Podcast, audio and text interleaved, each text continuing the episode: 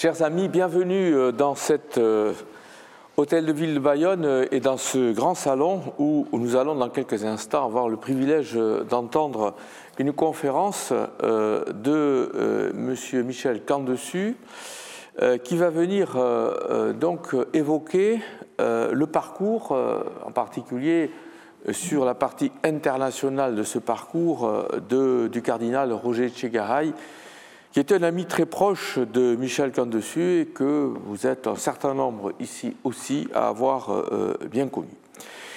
Cette conférence, euh, elle est donnée par euh, aussi un illustre bayonnais et je voudrais, en quelques mots, et sa modestie du se-t-elle en souffrir, évoquer euh, très rapidement euh, le parcours non moins exceptionnel de notre conférencier Michel Candessu.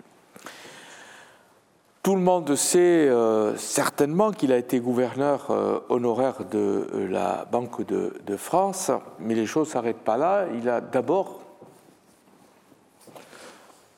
connu Bayonne, puisqu'il est né à Bayonne, en 1933, d'un père qui était un homme de presse bayonnais, bien connu, dans les années euh, qui ont précédé la Deuxième Guerre mondiale, et lors d'une visite récente à, euh, sa résidence, et, également la vôtre, chère madame, euh, j'ai vu cette magnifique peinture à l'entrée, votre vestibule, où on voit effectivement votre père dans ce qui était son activité d'homme de presse sur la côte basque.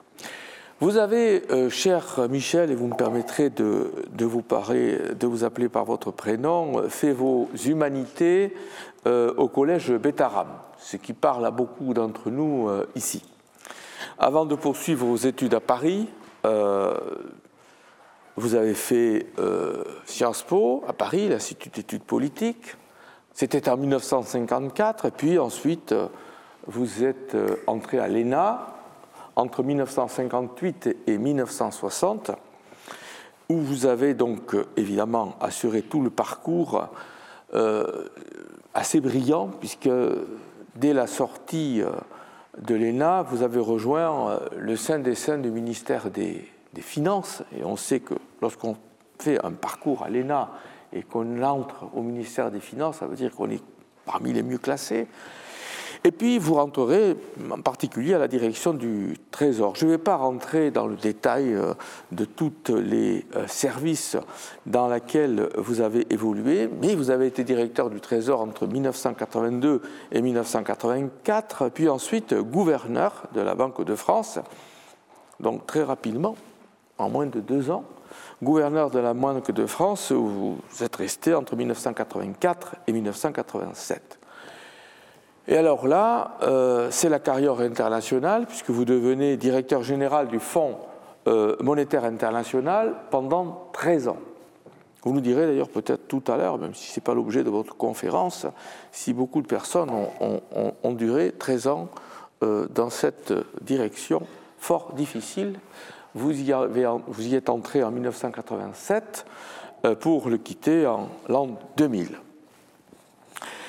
Euh, c'est, je crois, d'ailleurs vous me l'avez dit plusieurs fois, cher Michel, euh, à la tête du FMI, que vous avez beaucoup fréquenté et noué des liens d'amitié avec le cardinal Roger Echegaray.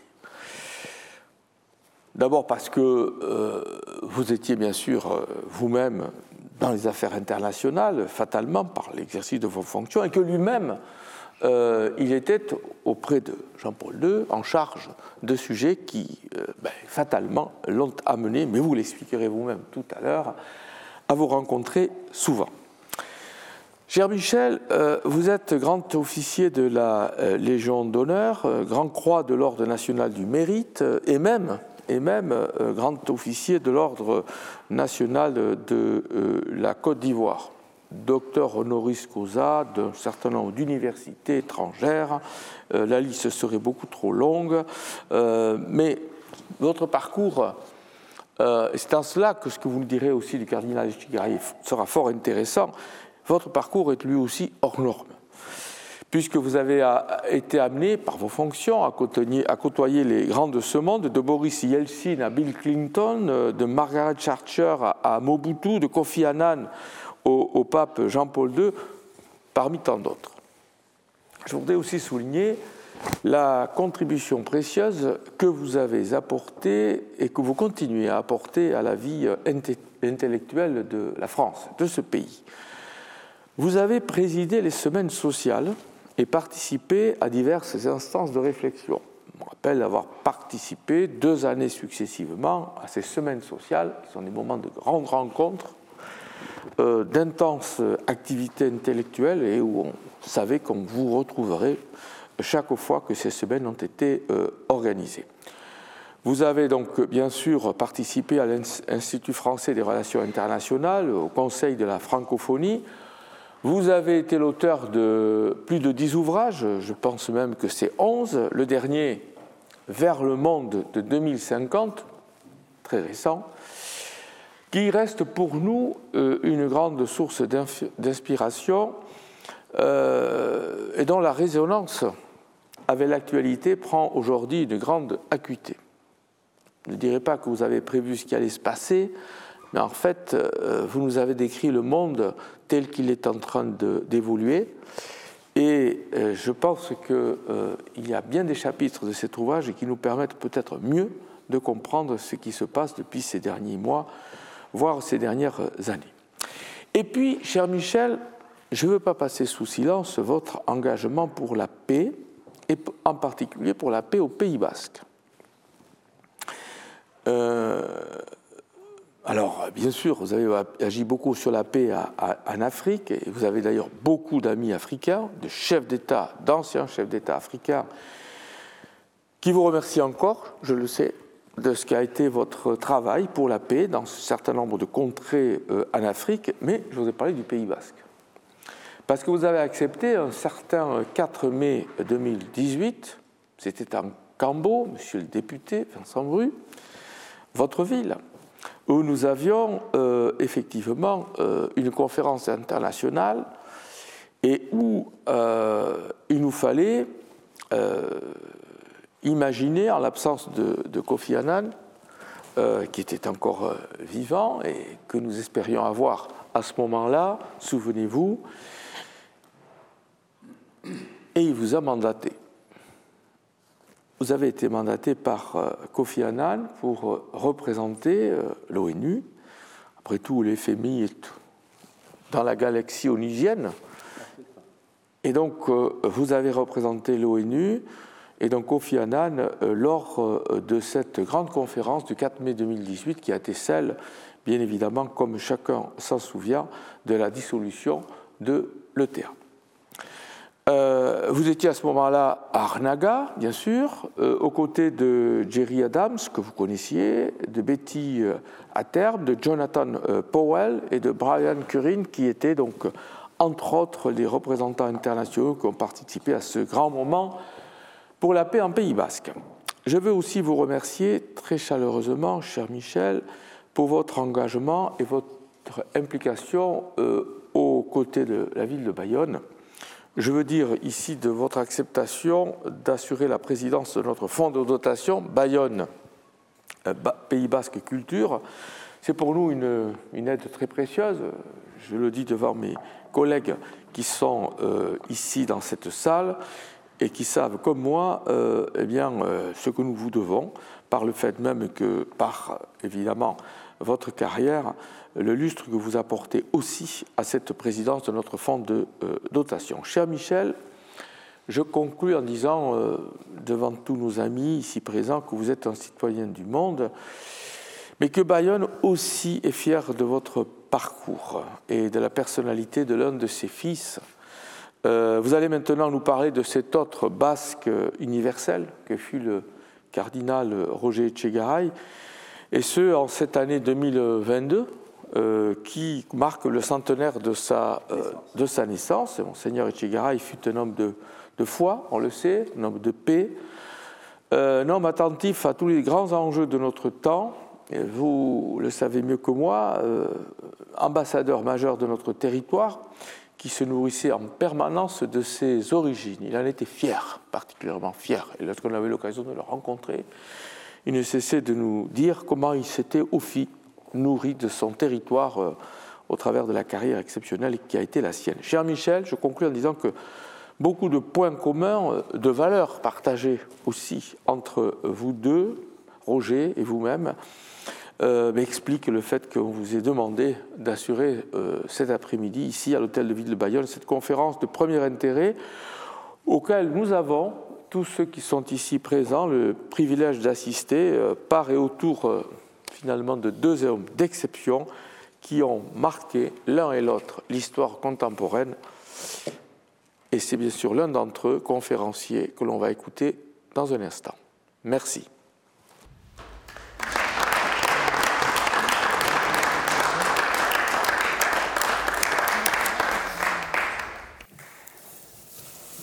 Merci, Monsieur le maire. Merci, euh, Monsieur le député, Mesdames, Messieurs, c'est euh, un, grand euh, plaisir pour moi d'être ici. Je voudrais aussi vous, vous remercier de, de, cette occasion que vous me donnez de, de parler de mon ami et aussi de remplir en ce qui me concerne, et j'espère et je sais que je ne serai pas le seul cette année, de remplir un devoir de mémoire à, l'égard euh, de Roger Echegaray. Je sais, je crois comprendre que on, va s'en occuper euh, de ce devoir de mémoire du côté de Cambo et d'Espelette, et je ne saurais dire combien je trouve que les initiatives qui, qui se préparent, d'après ce que je comprends, et dont on pourra peut-être parler à la fin de cette causerie euh, pour, en effet, euh, euh, que ce grand enfant de ce pays reste connu. Alors, il n'est pas question, je pense, de lui faire une magnifique statue de bronze comme celle du cardinal Lavigerie, mais je dirais presque qu'il le mériterait, parce que ces deux hommes-là ont été d'immenses serviteurs de la République et du bien public.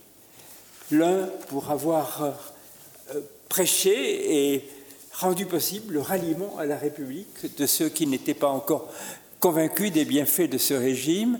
Et Roger Tchegaray, je vais vous dire pourquoi, mais votre présence ici fait que vous vous en doutez déjà. Alors il y a évidemment beaucoup de, raisons de, célébrer euh, Roger Tchegaray cette année, vous nous l'avez bien dit. Euh, nous nous sommes rendus compte, peut-être un peu tard, que c'était l'année du centenaire de sa naissance. Nous l'avons connu tellement jeune il y a encore peu de temps qu'il est difficile de penser qu'il aurait été centenaire cette année. Mais euh, voilà, euh, il y a un devoir de, mémoire, il faut le remplir, et j'y viens.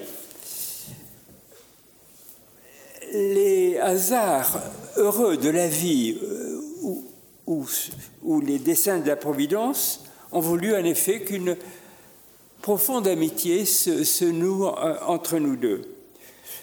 Il était espélateur, je suis bayonnais, mais la, géographie n'a pas joué un grand rôle dans cette affaire.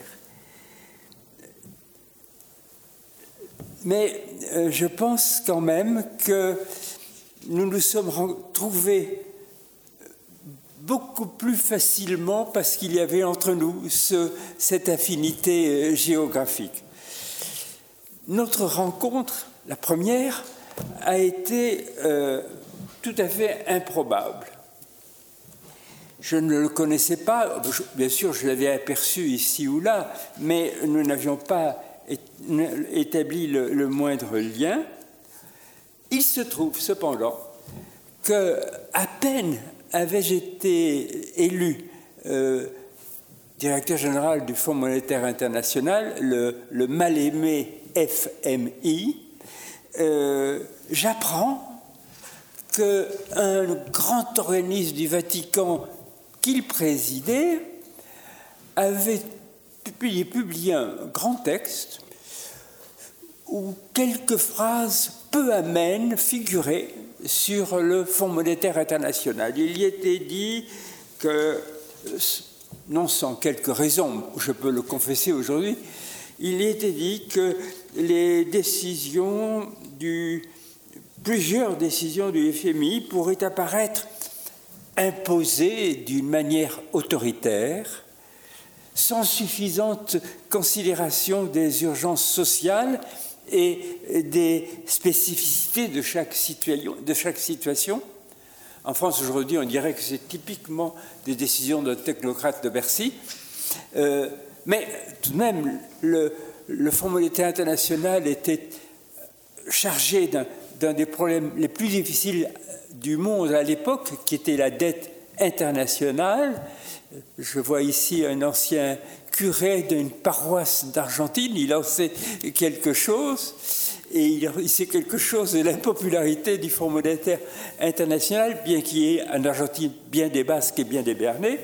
Bref, je me dis que ce n'est pas, pas tolérable, et je profite d'une première visite au gouvernement italien pour tâcher de voir le cardinal. Il accepte tout de suite de me recevoir et je découvre avec cette dame l'immense sourire avec lequel il accueillait ses visiteurs. Moi, je m'étais préparé à un commentaire de gravure, à une explication franche et loyale. Dès la première seconde, j'ai été désarmé. En quelques mots, tout fut éclairé, le document oublié et la décision prise de nous rencontrer autant que possible chaque été à Espelette ou à Bayonne très vite dans la conversation, l'un ou, ou l'autre, lui ou moi, je ne sais pas, a fait cette réflexion. Nous sommes tous les deux les serviteurs de deux grandes multinationales. Encore un mot détesté. Euh, L'Église catholique et le Fonds monétaire international. Et donc, il vaudrait mieux qu'on se serre les coudes et qu'on partage un peu nos savoir-faire. On a immédiatement topé dans un grand éclat de rire. Et sans autre commentaire, il nous a amenés dans la trattoria la plus, la plus proche pour arroser le ça d'une bouteille de frascati, euh, la première euh, avant beaucoup de bouteilles d'Irolegui, évidemment. Euh, notre amitié était née ce jour-là. Et je n'ai pas à vous le cacher, elle a été une des grandes joies euh, de notre vie. Alors, si vous voulez, parcourons, à grandes enjambées la, vie de ce, cardinal. C'était un extraordinaire parcours jalonné par quelques clochers. Le clocher d'Espelette, évidemment, d'abord, où il a été baptisé sous trois prénoms. Roger, Marie et, plus inattendu, Élie. Élie. Il trouvera dans ce prénom du grand prophète d'Israël la raison profonde, en quelque sorte génétique, de son euh, grand amour de l'Ancien Testament et de sa chaleureuse fraternité avec d'innombrables amis israélites.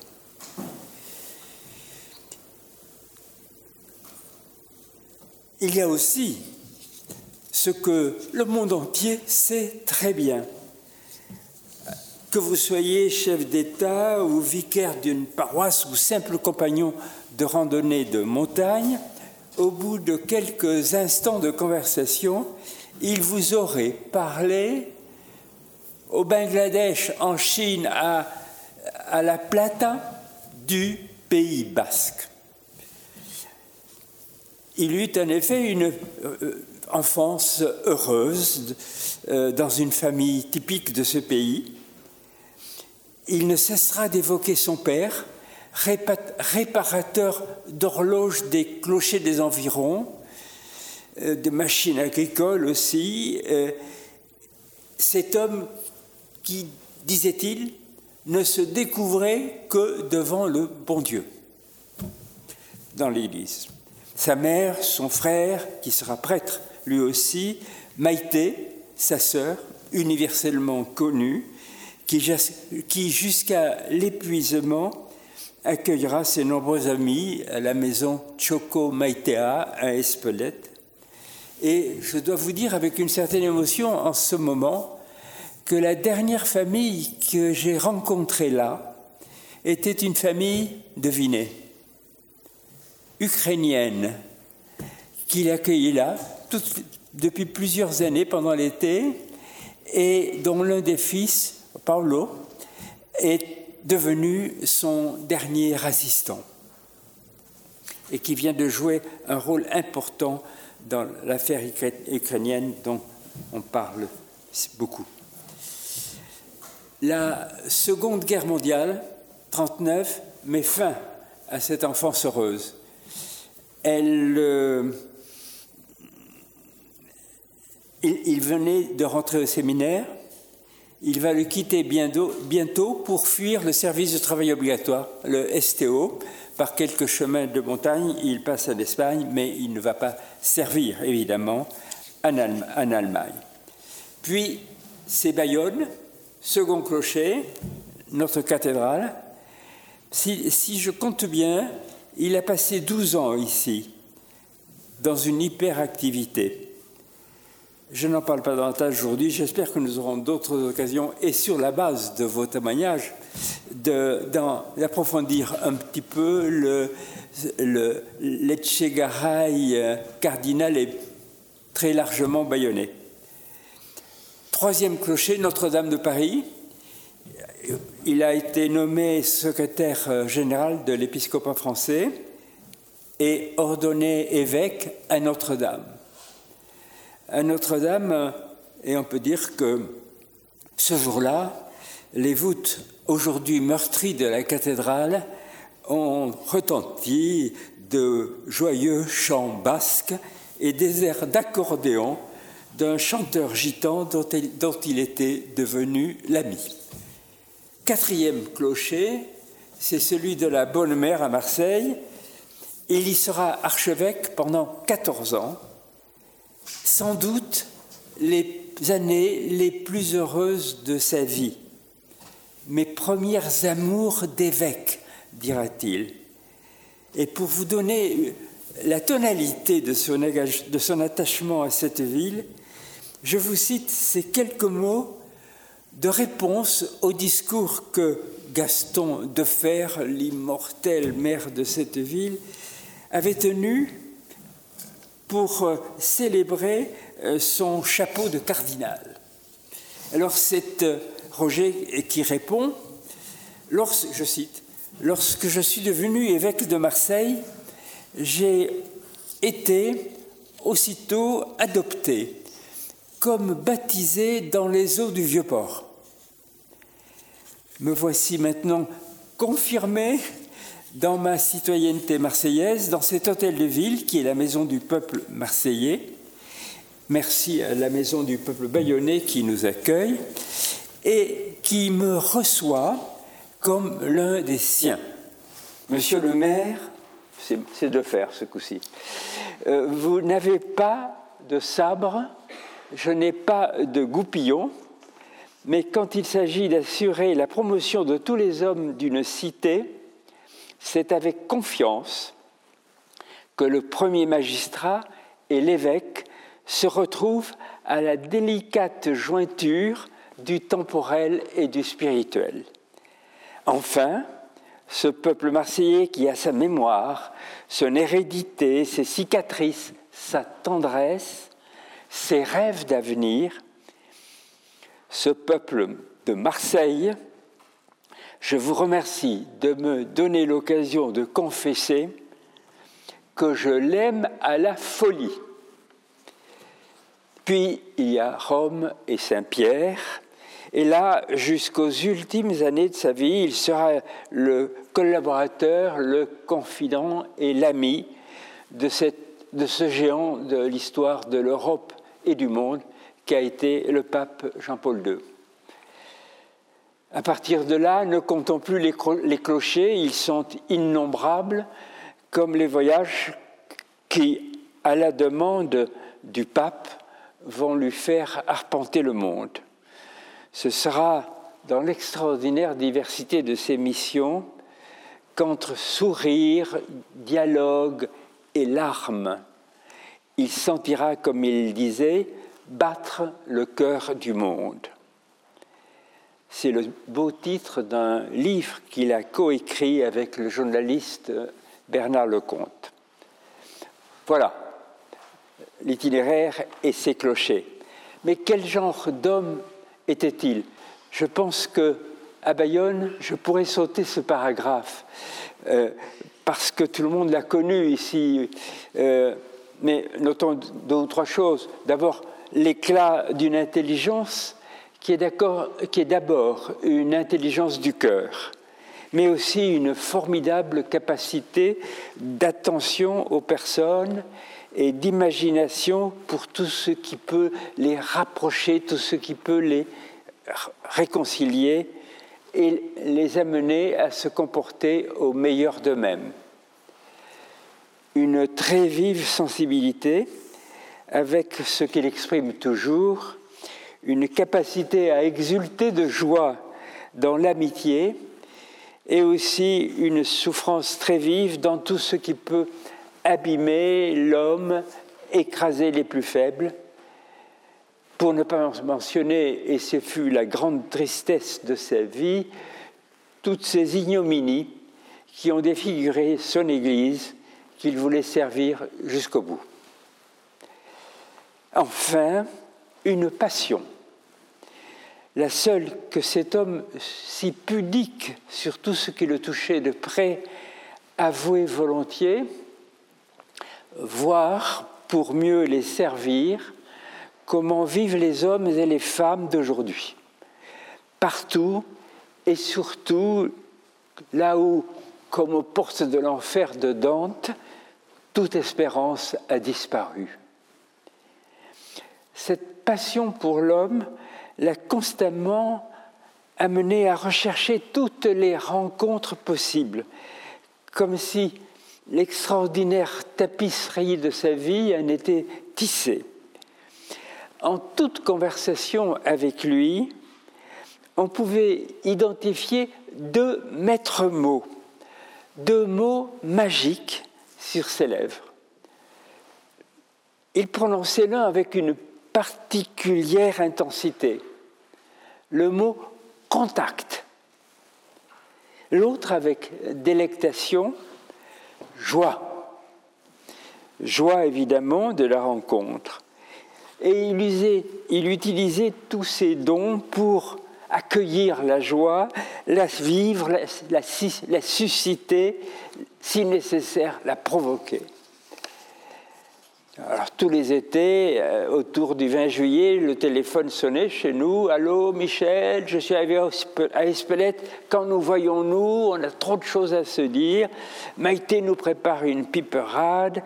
Euh, où on va aller voir On va aller chez Dareidou, votre ancien collègue d'Espelette. De, Et voilà, voilà quel était le cadre le plus fréquent de nos échanges. L'ordre du jour était toujours le même on parcourait l'état et les perspectives du monde de ces points chauds. Et ce fut la chute du, du, mur de Berlin, la marche des pays de l'Est vers leur liberté, leur redressement économique, la crise en Amérique latine, tous les pays y passant les uns après les autres, la crise asiatique, enfin. Chaque fois, nous, essayons de repérer les interlocuteurs les plus fiables avec lesquels quelque chose pourrait être construit. L'équipe polonaise avec Lech et le Premier ministre Mazowiecki, et le pape suivait ça avec les yeux d'un patriote polonais. L'Église orthodoxe euh, qui, qui avait tellement à nous dire sur le réel état de la société russe, et c'est ainsi que le patriarche de Moscou à l'époque, Alexis II, quelqu'un de très différent du Cyril que nous connaissons aujourd'hui, euh, il le connaissait déjà très bien et il est devenu notre ami commun. En Afrique, vous ne serez pas surpris que Nelson Mandela arrive en premier, ou Jacques Diouf, qui était ancien euh, ministre sénégalais, qui était devenu président de l'Organisation mondiale de l'alimentation, la FAO.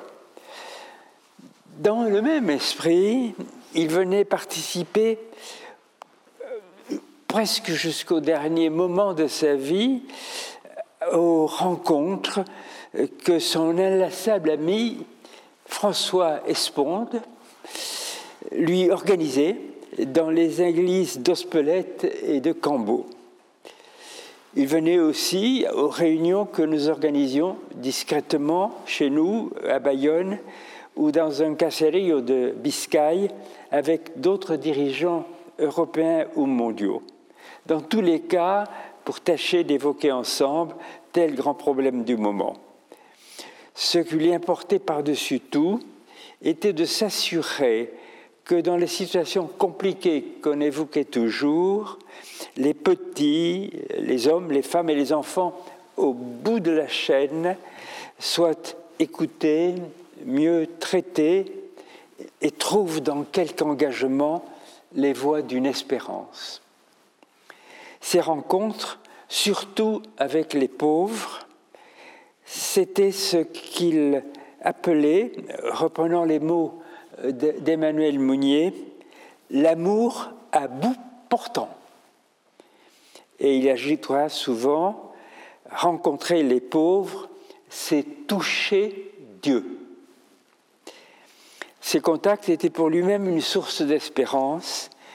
Il en tirait cette, cette certitude que si un jour une civilisation plus humaine pouvait se substituer progressivement à celle que la recherche exclusive de l'argent et du profit déshumanise, elle trouverait son assise dans l'expérience de tant d'hommes et de, et de tant de femmes déshéritées qui, à main nue, comme nous disons ici, à travers le monde, refusant l'inacceptable, combattent pour la dignité humaine et finissent par réaliser ce qu'ils auraient cru eux-mêmes impossible.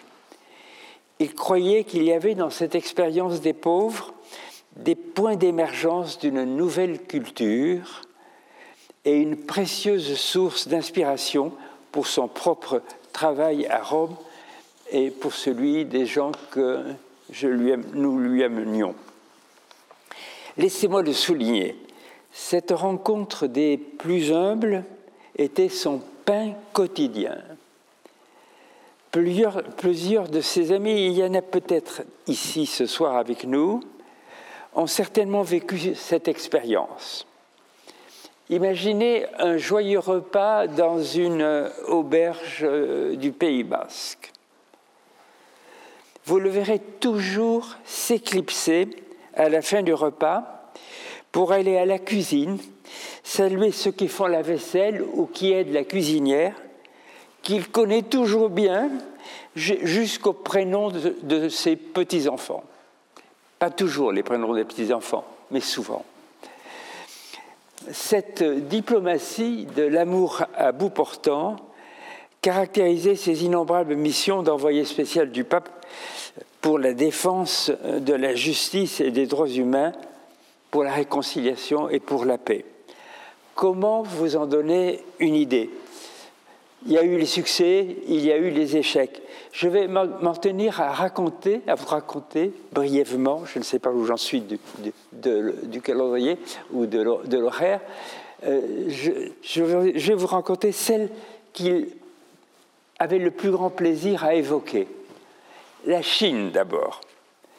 Le rêve de sa vie, aura été de contribuer à établir des liens vrais au-delà de la simple diplomatie avec ce pays qui, dans les années 60, persécutait l'Église catholique et lui était obstinément fermé. Pas de quoi le décourager. Il se souvenait que les seigneurs d'Espelette avaient été liés à la famille de Saint François Xavier mort au XVIe siècle sur les plages de l'île de Saint-Sian, à quelques encablures de la Chine sans avoir pu réaliser ce même rêve. Alors comment faire? Et là où les Américains, Henry Kissinger, avaient découvert la diplomatie du ping-pong, lui inventera la diplomatie du panda. Tout le monde avait oublié qu'un naturaliste et un sinologue savant et renommé à l'époque, le, père Armand David, tient encore un nom à, consonance prophétique. Le père Armand David, né à Espelette, avait, au cours de ses recherches, découvert le grand panda, si vénéré depuis par les Chinois. Roger, lui, avait gardé de ses lectures d'enfant l'idée d'un voyage, l'idée qu'il pourrait, faire, il pourrait se servir de cette mémoire. Et du coup, l'idée lui est venue d'un voyage prétendument privé accompagné du maire d'Espelette dans la province du Sichuan en octobre 2003 pour rendre un hommage personnel au père David décédé en 1900. De là, de fil en aiguille, toute une série de contacts avec les, autorités régionales d'abord, puis nationales de la Chine, prenant de plus en plus, de plus, en plus un tour officiel. Il y fera quatre voyages, certainement pas des parties de plaisir, parce que il sera toujours accompagné, évidemment, par des représentants officiels, empêché d'entrer en contact avec l'Église clandestine, euh, obligé de protester avec vigueur contre les arrestations pendant son séjour de fidèles ou d'évêques, Bref, il surmonte tout ça et il parvient à une grande avancée vers la normalisation des relations entre la Chine et le Saint-Siège, qui devait se traduire il y a quelques années par un accord sur l'épineuse question de la nomination de l'évêque. Est-ce le pape ou l'empereur qui nomme les évêques? Question qui a été fréquemment débattue euh, entre les églises et les États. Un autre pays, claquemuré lui aussi, n'a pas pu lui résister. Il s'agit du Cuba de Fidel Castro, dont il sut conquérir l'amitié. Je vais vous lire un tout petit passage d'un texte où il où il parle du leader Maximo. C'est dans un livre qu'il a intitulé L'homme à quel prix Je le lis. Fidel Castro est un homme très cultivé, formé à bonne école, jésuite, curieux de tout. Chaque fois, il me parlait de ses lectures encyclopédiques et me posait des cols sur l'Église ou l'Évangile. Je lui, dis que c'est la première fois que le chef d'un État marxiste me, me parle d'Évangile. Fidèle me répondit, Dans ma vie, il y a deux choses importantes le marxisme et l'évangile. Je le cite encore. Je ne sais qui de nous deux cherchait à séduire l'autre. Je me rappelle un trait qui révèle à quel point deux personnes aussi différentes peuvent faire vibrer la fibre humaine. C'était le 17 décembre 1992, à la nuit tombante, je lui racontais que le, matin même, j'avais présidé un pèlerinage populaire, un petit peu syncrétiste, au sanctuaire de Saint-Lazare, patron de. Saint, oui, c'est bien Lazare, j'ai dit Nazaire. De Saint-Lazare, patron de la Havane. Il me dit que sa mère s'y rendait chaque année et l'y amenait enfant avec elle. Il me demande à brûle-pourpoint comment on fait pour canoniser un saint. Embarrassé, j'évoque la nuée de saints non inscrits au calendrier et que l'Église célèbrent tous ensemble à la Toussaint. J'ajoutais que peut-être en ce moment même, sa mère et la mienne se trouvaient côte à côte, chantant ensemble là-haut la gloire de Dieu. Lui et moi, nous nous sommes regardés alors comme deux enfants, et j'ai surpris une larme sur sa joue. Fin de citation. Ces missions, hélas, donneront lieu parfois à des larmes d'une toute autre nature. Je pense à son périple au Rwanda, celui qu'il tenait pour le plus tragique de sa vie. Après de périlleuses missions de paix au Libéria et au Soudan du Sud, sans autre mandat que d'être là, dans des pays déchirés par la guerre civile, et cherchant partout comment trouver les fils de la réconciliation. Après cela, il est envoyé par le pape en avril 1994 dans ce pays qui, après le Burundi, est à ce moment-là ravagé depuis trois mois par le génocide des Tutsis. Déchaînés par les appels à leur extermination de la radio des mille collines, des bandes et des milices assoiffées de vengeance se livrent à la machette à des tueries sans précédent à l'Afrique. Lorsqu'il y arrive, les massacres ont déjà chassé de leur village plus de, 2 millions de personnes. On en est à 4, 4 ou 5 en Ukraine. Plus de 2 millions de personnes. Et l'on compte entre 500 et 800 000 morts. Ce qui, remarque-t-il, fait aussi un très grand nombre d'assassins. Commence alors pour lui un périple en, jeep sur une terre de boue et de cendres. Il est obligé souvent d'abandonner sa route à plusieurs reprises pour ne pas se trouver au milieu des combats. Il croise en permanence des colonnes de familles chassées de leur maison. Et il boucle ainsi, nous dira-t-il, le plus long chemin de croix de sa vie rien ne lui sera épargné. Un repas officiel de bienvenue présidé par un ministre, à la fin duquel, après un toast pour la paix, plusieurs convives quittent la table pour aller participer dans une prison voisine à des exécutions de détenus. Suit la visite d'un camp de 40 000 réfugiés menacés de famine, plus loin, arrêt pour une prière dans une grande église où flotte l'odeur de 3000 victimes qui, viennent, qui, quelques jours avant, y ont été abattues. Lorsqu'il le peut, il s'adresse au peuple rwandais dans un langage, selon ses propres mots, un langage cru et dur, pour éveiller les consciences et tenter de sauver les dernières chances d'une difficile conversion sur le chemin de la paix.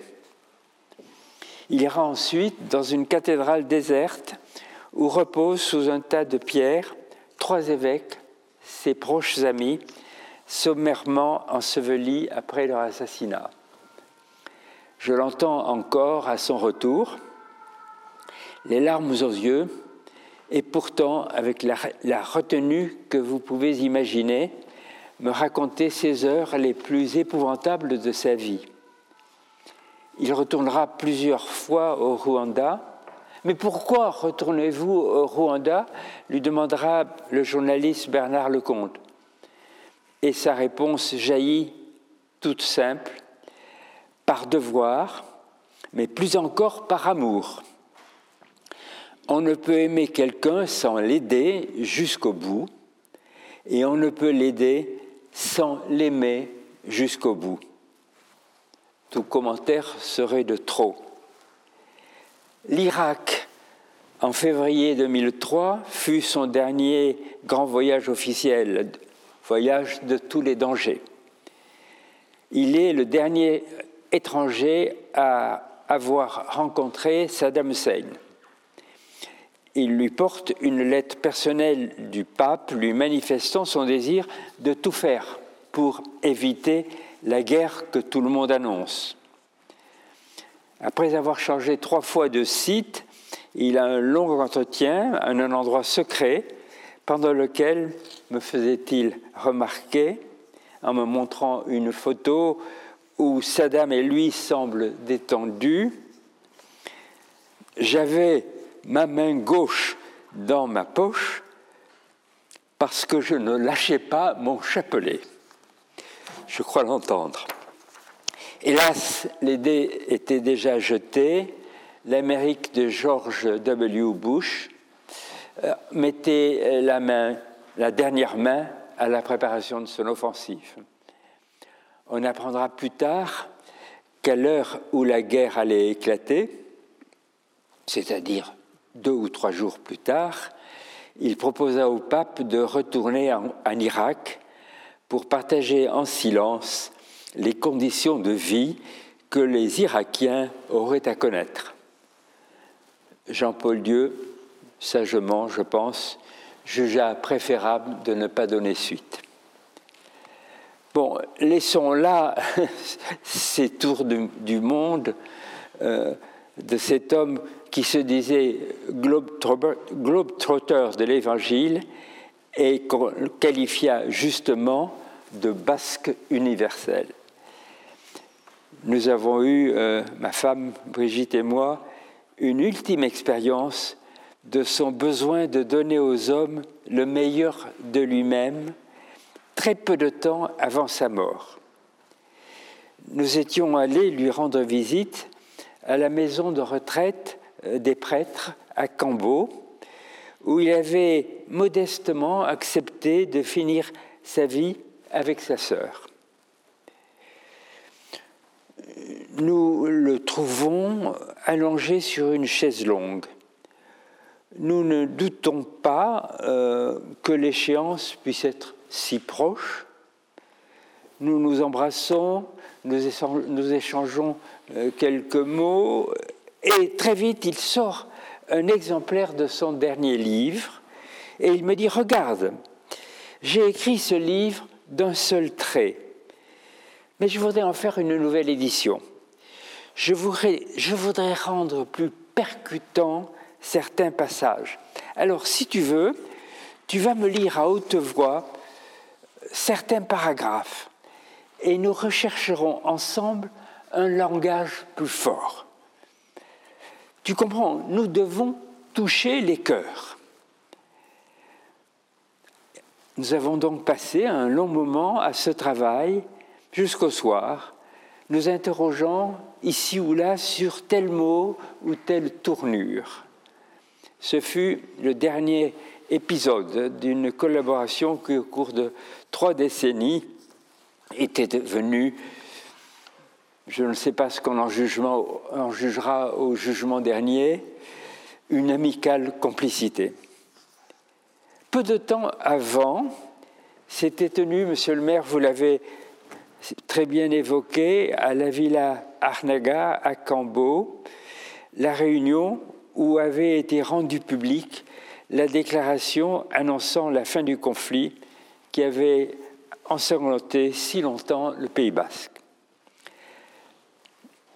Dès la fin de la manifestation, nous fîmes irruption, Vincent Bru, le député du lieu, et moi-même, dans sa chambre pour lui porter la si bonne nouvelle. Il, faisait la sieste on le réveille. Il a un éclair de lumière dans le, dans le regard et simplement quatre mots. Merci, merci mon Dieu. Peu de temps après, il allait, comme il le disait, regagner la maison du Père, heureux, certainement, de laisser son pays dans une paix retrouvée. Voilà, je vous ai tout dit. Il faut conclure. Les circonstances actuelles d'une Europe cruellement meurtrie par la guerre nous invitent à le faire sous le signe de l'incontournable devoir de construire la paix. Si tu veux la paix, nous aurait dit Roger Chegaray, respecte la liberté. Je le cite. La liberté est indivisible et dans une civilisation devenue planétaire, nous devons aussi rendre nos libertés solidaires de celles que des hommes qui, en d'autres pays, cherchent à, la, défendre, à conquérir ou à la retrouver. On ne devient vraiment libre que par la, la liberté des autres. Vous trouverez ces mots dans son merveilleux petit livre J'avance comme un âne, plein, comme il le disait, de petits clins d'œil à la terre et au ciel. Je ne saurais assez vous en recommander la lecture et je vous remercie de votre si aimable écoute.